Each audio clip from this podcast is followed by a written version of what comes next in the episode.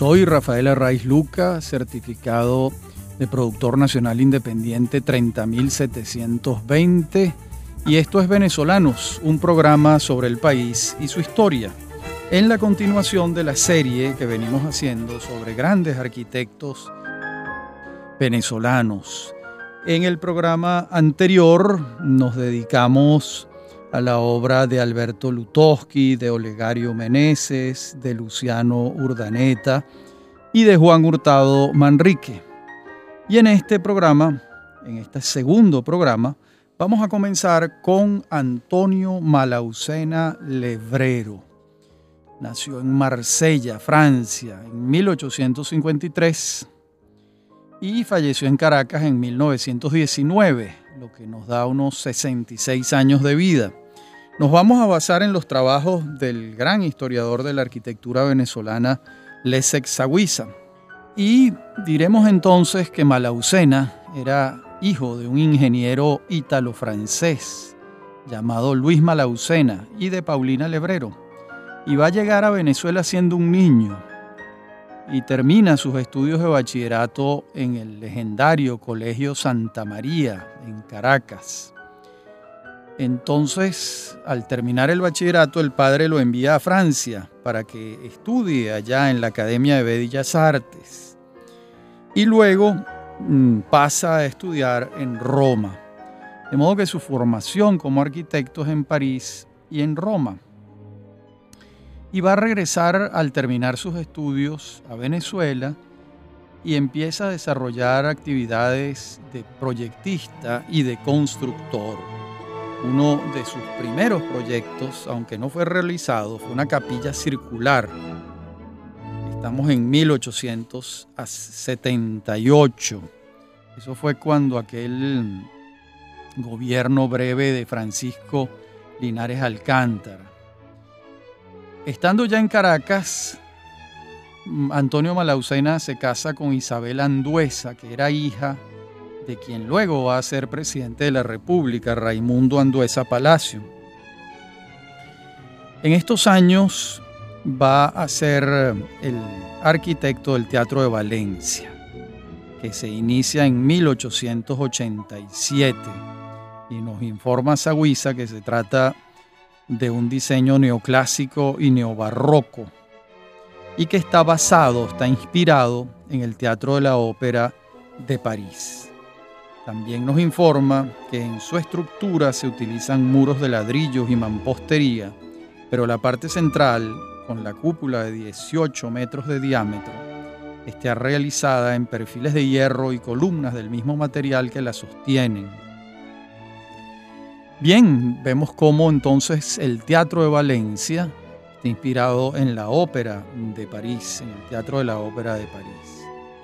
Vamos a tener que en 1889 Malaucena se dirige a los Estados Unidos y a Europa para adquirir piezas metálicas para la sobrecúpula elíptica en el Palacio Federal Legislativo de Caracas.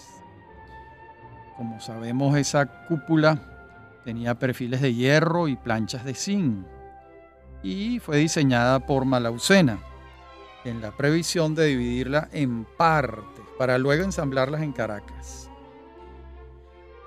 Por cierto, um, ambas estructuras, las del Teatro de Valencia y la de esa cúpula del Capitolio, son adquiridas en Bélgica y montadas en Caracas entre 1890 y 1891.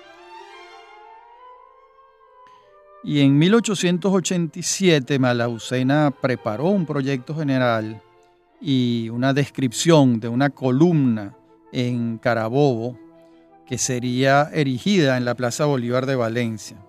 Eso no llegó a hacerse, pero varios de los detalles contenidos en, sus, en su proyecto fueron incorporados por Eloy Palacios en el Monumento de la India, que primero quedaba en el paraíso frente a lo que es hoy el Instituto Pedagógico Nacional y el Liceo Aplicación o el viejo Hipódromo del Paraíso también, y que hoy en día está en la redoma de La Vega, la India, la famosa India del Paraíso, eh, de Eloy Palacios, sabemos entonces que tiene algunas, eh, tomó algunos detalles de un proyecto de Malaucena. Y en 1890, Malaucena, en competencia con Luciano Urdaneta y otros arquitectos, gana el concurso para el diseño de las cámaras del Senado y de diputados, con sus respectivos hemiciclos, para lo que se hace necesario introducir modificaciones y ampliaciones en el Palacio Federal Legislativo.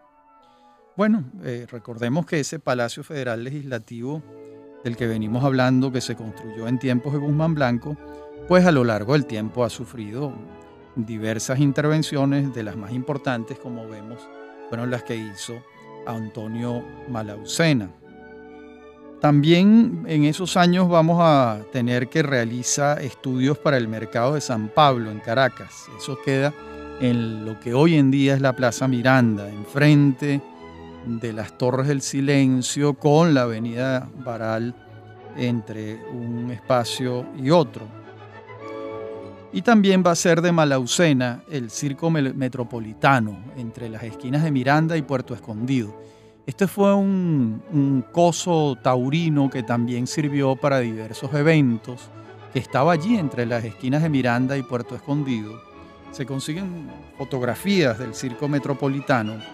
Era un, un espacio más modesto, digamos así, que el nuevo circo de Caracas.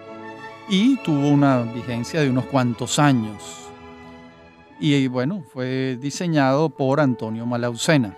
Una vez que se construye la primera urbanización moderna caraqueña, que es la urbanización El Paraíso, Malaucena va a diseñar, va a proyectar varias residencias allí, en, esa urbanización del Paraíso que comienza a trazarse y a construirse sus primeras casas a partir de 1895 y que tiene un momento importante cuando se construye el hoy Colegio San José de Tarbes del Paraíso, que originalmente fue un espacio para una exposición industrial de Venezuela.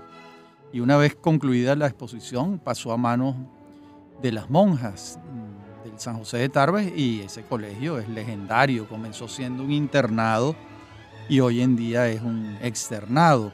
Bueno, en esa urbanización en las primeras décadas del siglo XX, Malaucena va a diseñar varias eh, residencias, varias casas.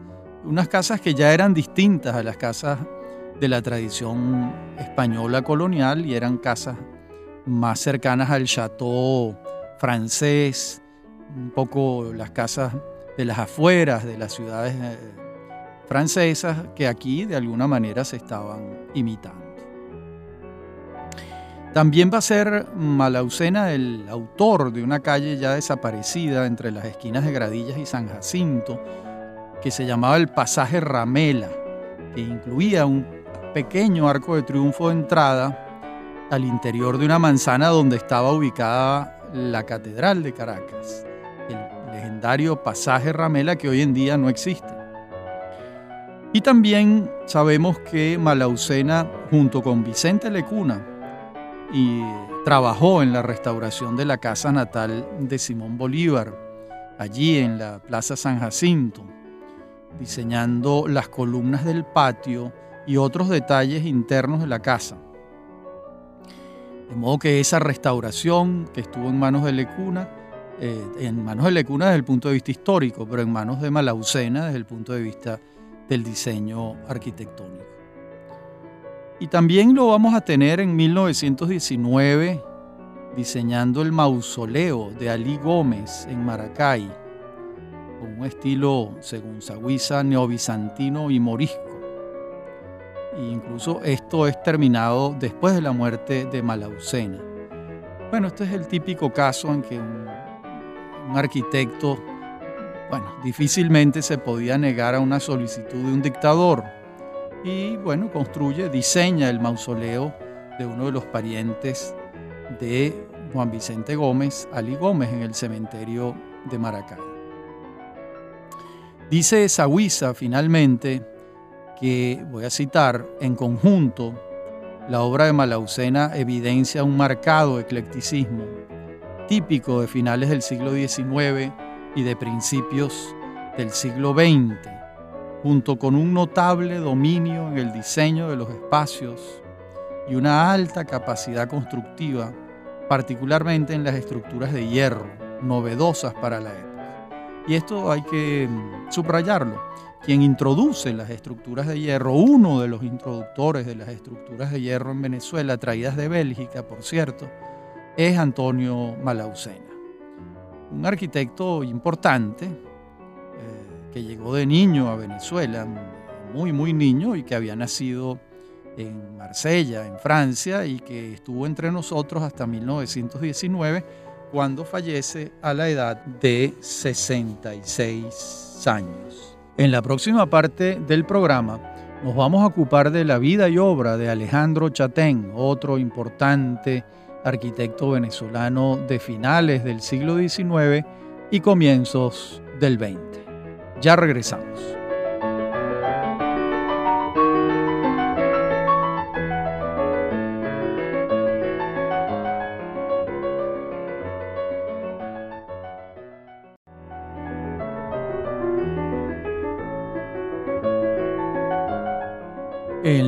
Parte anterior del programa anunciábamos que en esta nos ocuparíamos de Alejandro Chatén, un caraqueño, nacido en 1873 y fallecido en 1928. Vivió 55 años y era doctor en ciencias físicas y matemáticas de la Universidad Central de Venezuela. De modo que eh, no era arquitecto de profesión, sino arquitecto de vocación. Recordemos que para el momento en que vive Alejandro Chatén en Venezuela no habían estudios de arquitectura, son posteriores, son de la década de 1940-1950. De modo que mm, los arquitectos de los que venimos hablando, muchos eran ingenieros, muchos, otros habían estudiado arquitectura en Europa. Eh, a Alejandro Chatén se le tiene como el gran constructor del gobierno de Cipriano Castro. Se inicia como alumno, como asistente de Juan Hurtado Manrique, con quien trabaja tres años y se forma con él. Y inicia su carrera recibiendo el primer premio en el concurso para las fachadas del Mercado Municipal de San Jacinto, en Caracas. Estamos hablando de 1894 y en 1895 colabora con Hurtado Manrique en el diseño del Arco de la Federación, que está allí, en las pendientes, en las pendientes de la colina del Calvario. Su, lista de obras es larga. Y dice Sagüiza que, que tiene un marcado eclecticismo, que incursiona en el neorrenacimiento, que es neorrománico, morisco, y particularmente neobarroco. En todo caso está inspirado por la arquitectura francesa, como era lo usual en aquella época. En 1904 vamos a tener que Alejandro Chatén reforma el Panteón Nacional y además ese año construye la residencia presidencial de Villazoila en el Paraíso, que lleva el nombre de la esposa de Cipriano Castro. Soy la Rosa de Castro. Y en 1905 modifica las estructuras y la fachada de la Academia Militar en la planicie, con un proyecto que imita una fortaleza en estilo militar florentino. Esto lo ponen entre comillas.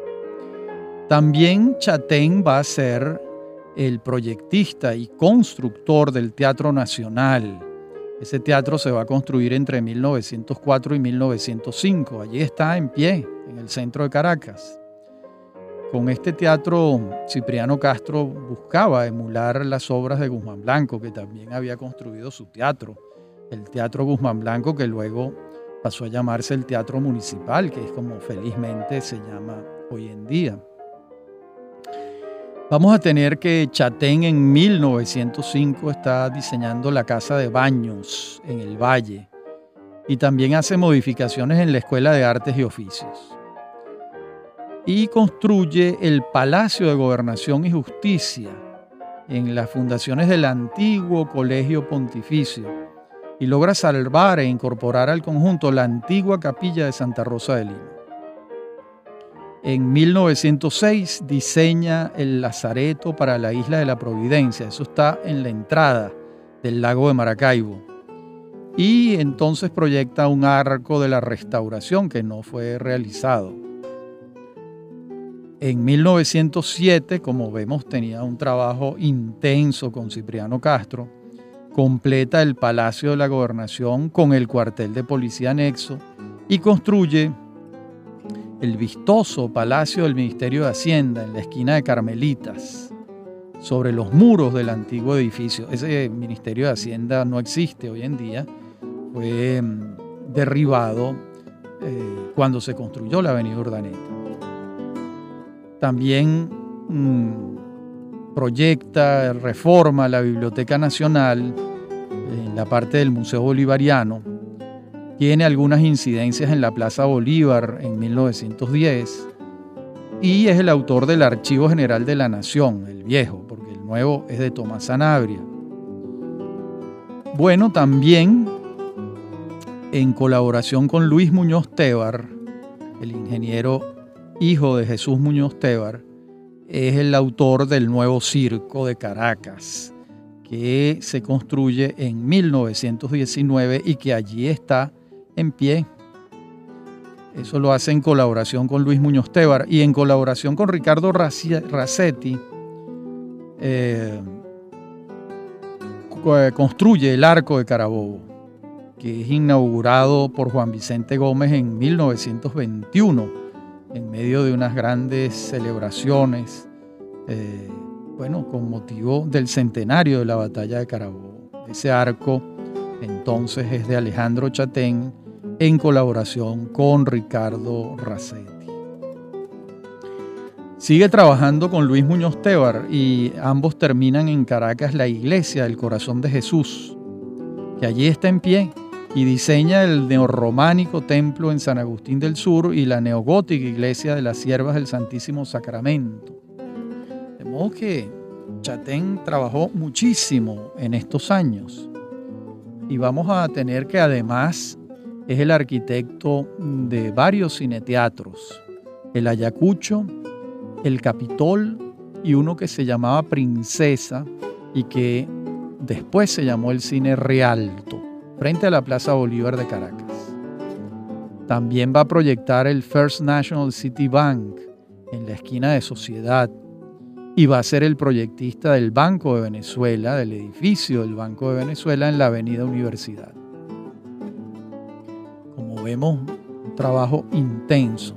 Por si fuera poco, es el arquitecto de la, del chateau, del castillito, de la residencia Las Acacias, de la familia Bulton en el paraíso. Hoy en día, para que ustedes lo ubiquen fácilmente, es la sede del comando de la Guardia Nacional.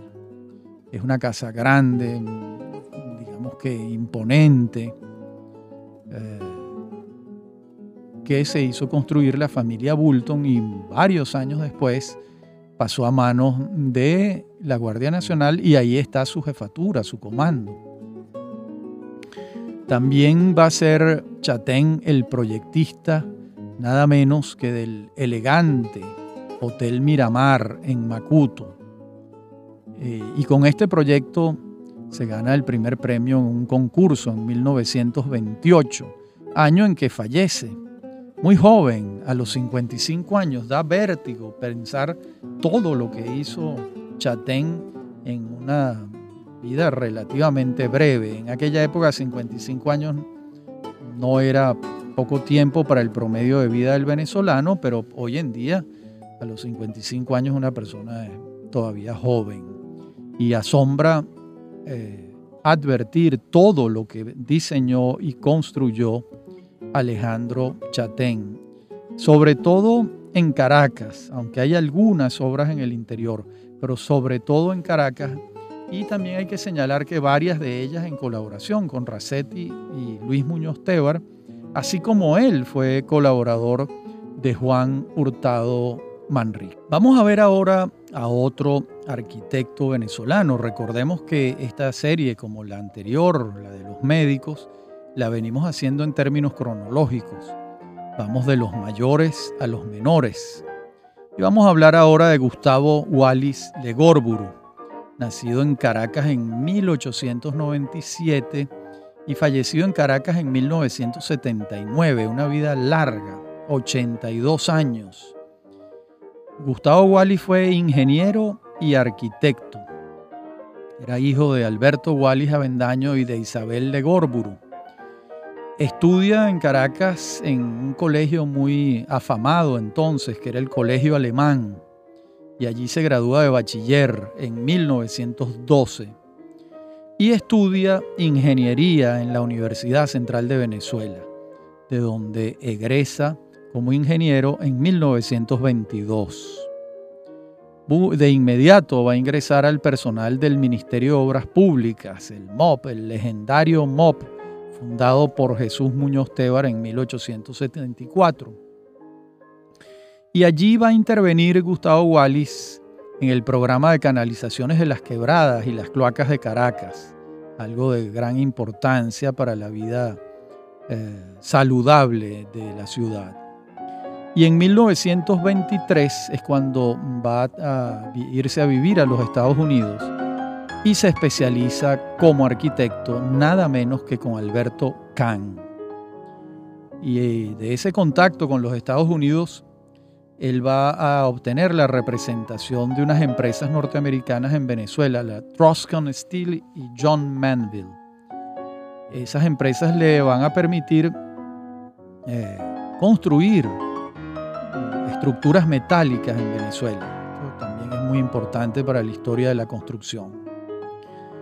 A su regreso, ya en 1928, especializado como arquitecto en los Estados Unidos, va a participar en el concurso del Hotel Balneario de Macuto, llamado posteriormente el Hotel Miramar. Ese concurso lo ganó Alejandro Chatén y también formó, estuvo eh, concursando Gustavo Wallis. Bien, en el Ministerio de Obras Públicas lo vamos a tener además como constructor, y es el constructor de la cárcel moderna en el Cerro del Obispo, en Caracas. Esa cárcel se construye entre 1927 y 1928 y comienza a construir viviendas privadas también. En 1931 lo encontramos como el proyectista y constructor, que esto también comienza a ser muy común en él.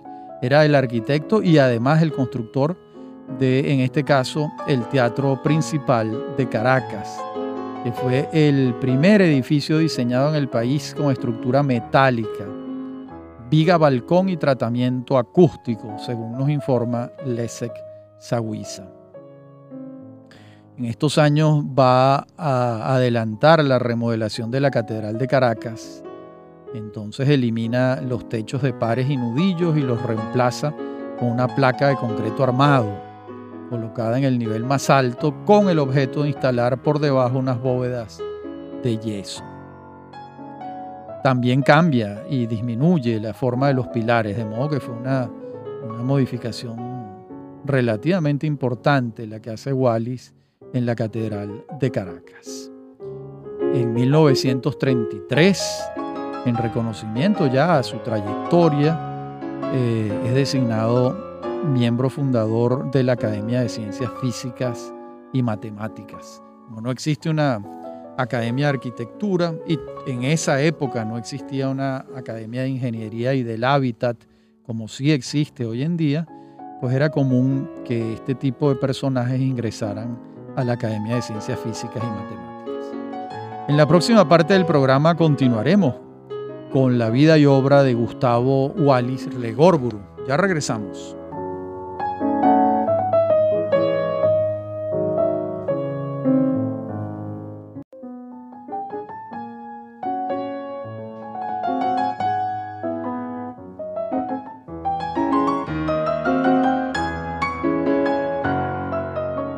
Parte anterior del programa veníamos hablando de la obra de Gustavo Wallis y estábamos en 1933 cuando es incorporado como individuo de número fundador de la Academia de Ciencias Físicas y Matemáticas.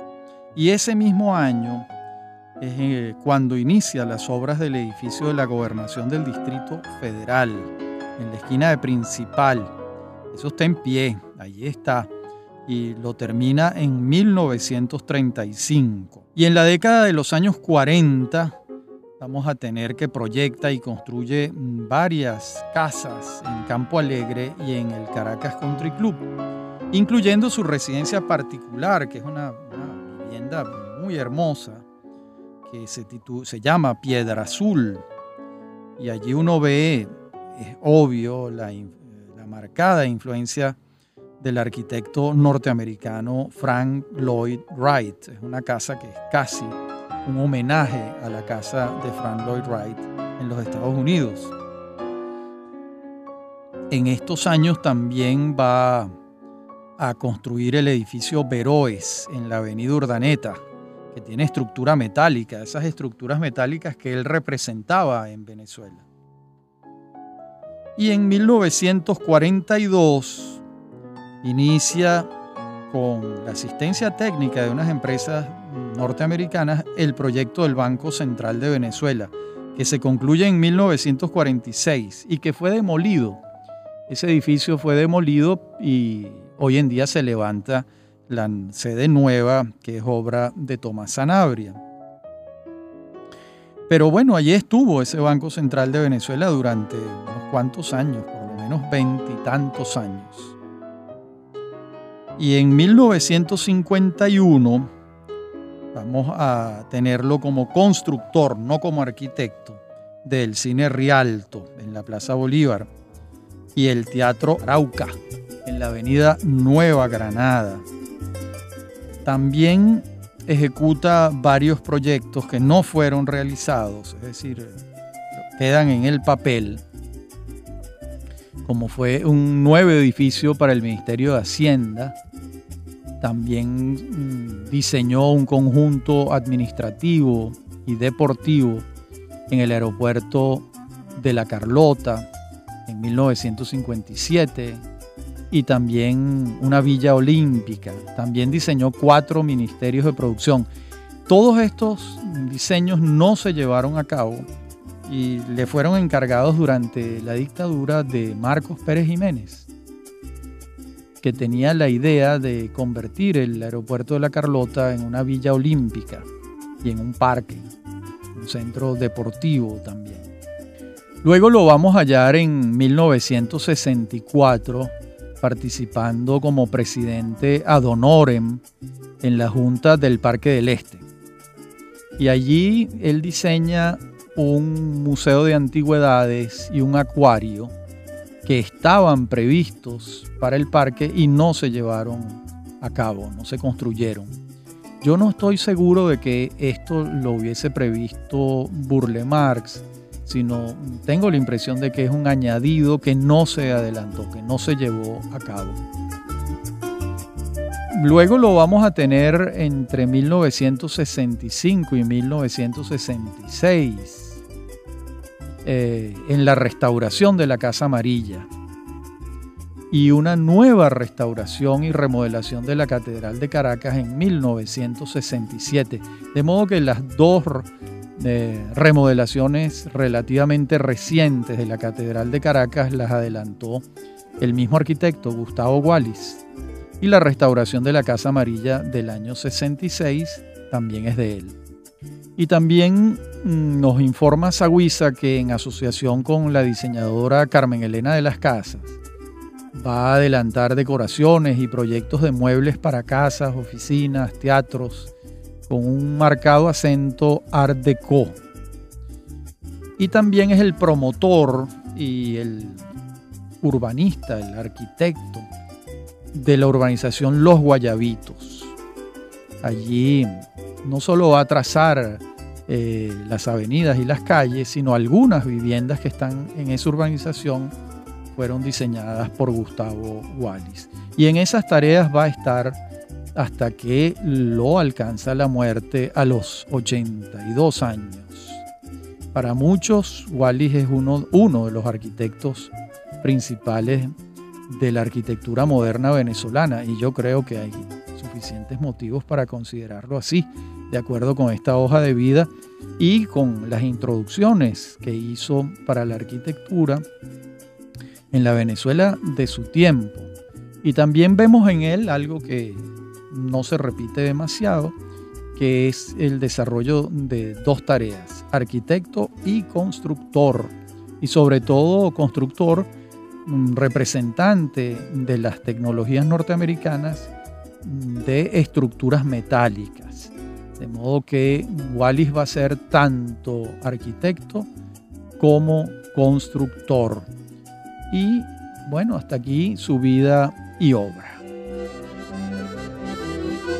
Vamos a ver ahora a un arquitecto que no nació en Venezuela, pero que su obra central se hizo aquí.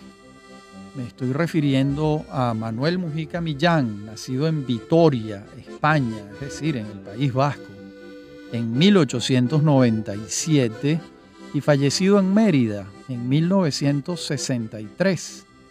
De modo que estamos hablando de un hombre que vive 66 años y que va a llegar a Venezuela a los 30 años. Va a llegar ya como un arquitecto formado, pero lo que había hecho en España era muy poco, de modo que eh, mencionaremos su obra española, pero el grueso de su obra es venezolana sin la menor duda y con una gran importancia, como veremos a lo largo de estos minutos del programa.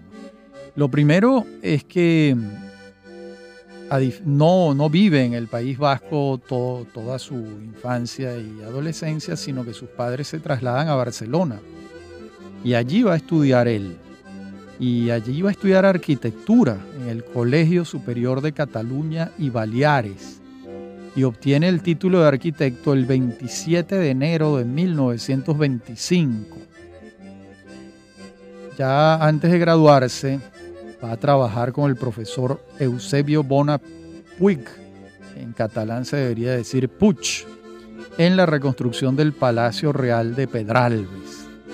Va a ser alumno Manuel Mujica y de Joseph Pujol, Pedro Domenech y Joaquín Basegoda, que son los representantes del llamado modernismo arquitectónico en Cataluña.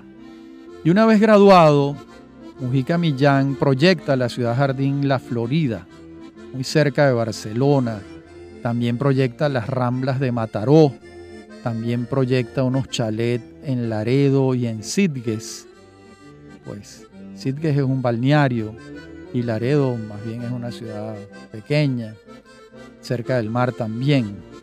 Y junto con otros profesores va a diseñar el monumental proyecto del barrio de Atarazanas en Barcelona, que no fue realizado. Y es curioso, pero Mujica Millán llega un día paradigmático, porque llega el 12 de octubre de 1927 a Venezuela. Por supuesto, yo supongo que venía en barco para la fecha. Eh, y llega contratado, llega con un trabajo llega contratado para corregir las fundaciones del Hotel Majestic en Caracas, aquel que estaba frente al Teatro Municipal y que hoy en día no existe, pero es un hotel legendario, fue el mejor hotel de Caracas durante muchos años. Y entonces Mujica Millán va a ser el autor de la conclusión propiamente del edificio y va a decorar algunos de sus salones. ¿Quién lo contrata para ese trabajo? No lo sabemos. ¿Cómo lo ubican a él allá, tampoco lo sabemos. Uno supone que los dueños del hotel buscaron eh, en Barcelona a algún arquitecto joven que quisiera venirse a Venezuela a hacer un trabajo puntual y seguramente alguien lo recomendó a él. Y como es la vida, él viene a hacer un trabajo puntual y se queda aquí para siempre y desarrolla una obra arquitectónica importante en su país de acogida, el país donde desarrolló su vida profesional. Aquí vivió la mitad de su vida, la otra mitad la vivió en España. Bueno, inmediatamente empiezan a solicitarlo para distintos trabajos en Caracas y va a proyectar a partir de 1928, cuando ya concluye sus trabajos en el Hotel Majestic, una cantidad de casas para importantes familias caraqueñas y va a desarrollar un estilo neocolonial. Junto con esta, con, esta, con este diseño también va a diseñar casas pareadas y casas pequeñas para empresarios constructores. Lo vamos a entonces a tener ya desbordado de trabajo y realiza un anteproyecto de la iglesia neogótica de las Siervas del Santísimo Sacramento cerca de la actual Plaza de la Concordia en Caracas. También a principios de 1930 recibe del ministro de Obras Públicas de entonces el encargo de remodelar el Panteón Nacional. Pero eso lo vamos a ver en la próxima, en la próxima parte del programa porque la remodelación de Mujica Millán del Panteón Nacional es la que a mi juicio ha permanecido en el tiempo. Ya regresamos.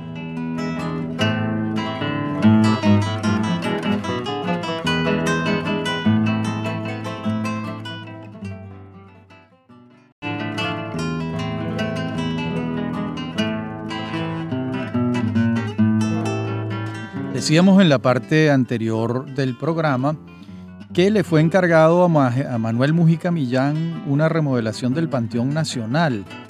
Y es entonces cuando va a cambiar radicalmente su aspecto neogótico a una forma neobarroca y, a una, y le da unas proporciones más monumentales a la vieja iglesia de la Trinidad.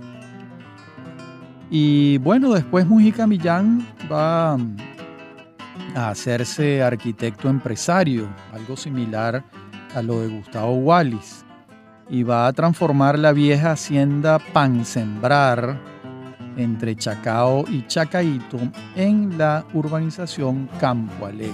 Él es el proyectista de la urbanización Campo Alegre.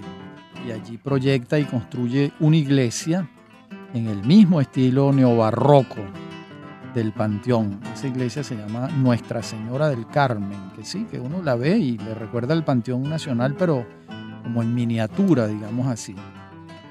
También va a proyectar una, una serie de casas allí en Campo Alegre. Y ese diseño de casas va a evolucionar hacia volumetrías modernas y formas emparentadas con lo que llaman el Judge Style o neoplasticismo o el cubismo también. Y mm, de modo que allí vamos a tener una contribución importante a la moderna arquitectura venezolana o la arquitectura venezolana mm, de sesgo internacional, digamos así. Y otra urbanización caraqueña promovida por Mujica es la urbanización de la Florida. Y allí también diseña una cantidad de casas también va a proyectar un grupo de casas en la urbanización Álamo, en Macuto. Y también proyecta casas en el Paraíso. También va a proyectar los teatros Coliseo y Continental en 1934. De modo que entre 1930 y 1940, este hombre que ha llegado apenas en 1927, de su taller en Caracas salen más de 70 proyectos de residencias privadas, de pequeños edificios, de urbanizaciones.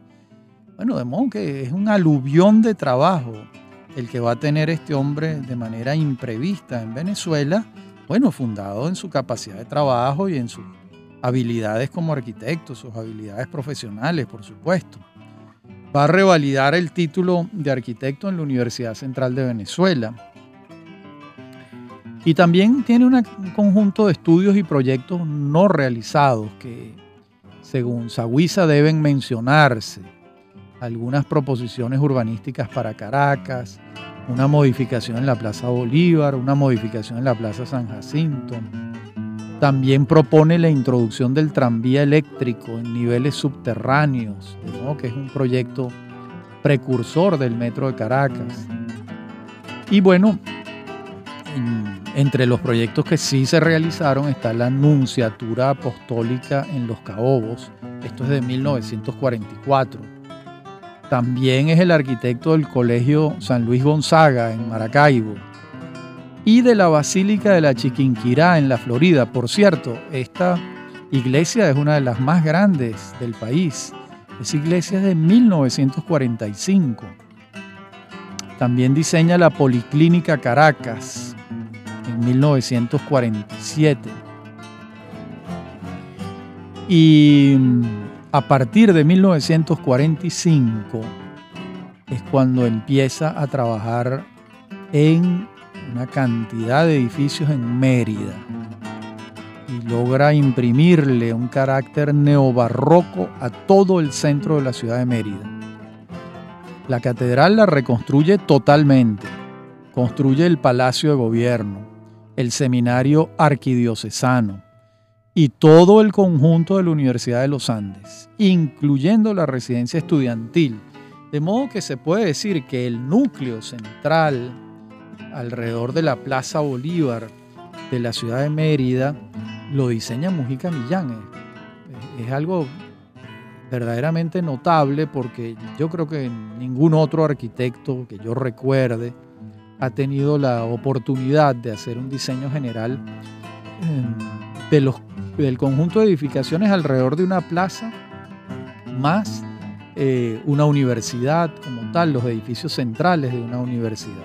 Claro, de dimensiones eh, menores, no estamos hablando de la ciudad universitaria de Caracas, diseñada por Carlos Raúl Villanueva, pero sí la Universidad de los Andes, la vieja, querida y legendaria Universidad de los Andes, sus primeros edificios los diseñó Manuel Mujica Millán, ya en, la zona nueva, que creo que se llama La Hechicera, pues el diseño es de otros arquitectos, Mujica ya había muerto, por supuesto, Estamos hablando de un hombre que muere en 1963 a la edad de 66 años y como vemos tuvo tiempo, espacio y posibilidades para dejar en Venezuela una obra de grandes dimensiones, no solo arquitectónicas, sino como constructor, porque no solo incluye edificios, sino urbanizaciones también el trazado de urbanizaciones con sus plazas.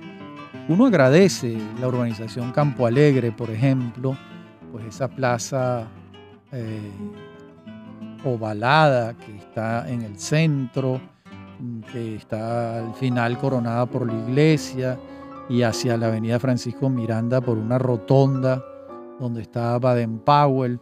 Todo allí hay un, hay un sentido bonito, amplio, eh, peatonal, eh, de disfrute de, la vida al aire libre. Esa plaza tiene pues unas circunstancias muy, muy favorables para la vida urbana. Lo mismo podemos decir de lo hecho por Mujica Millán en Mérida. Bien, este ha sido nuestro programa de hoy donde hemos visto estos cuatro arquitectos Manuel Mujica Millán, Gustavo Wallis, Antonio Malaucena y Alejandro Chatén. En nuestro próximo programa continuaremos con esta serie de grandes arquitectos venezolanos.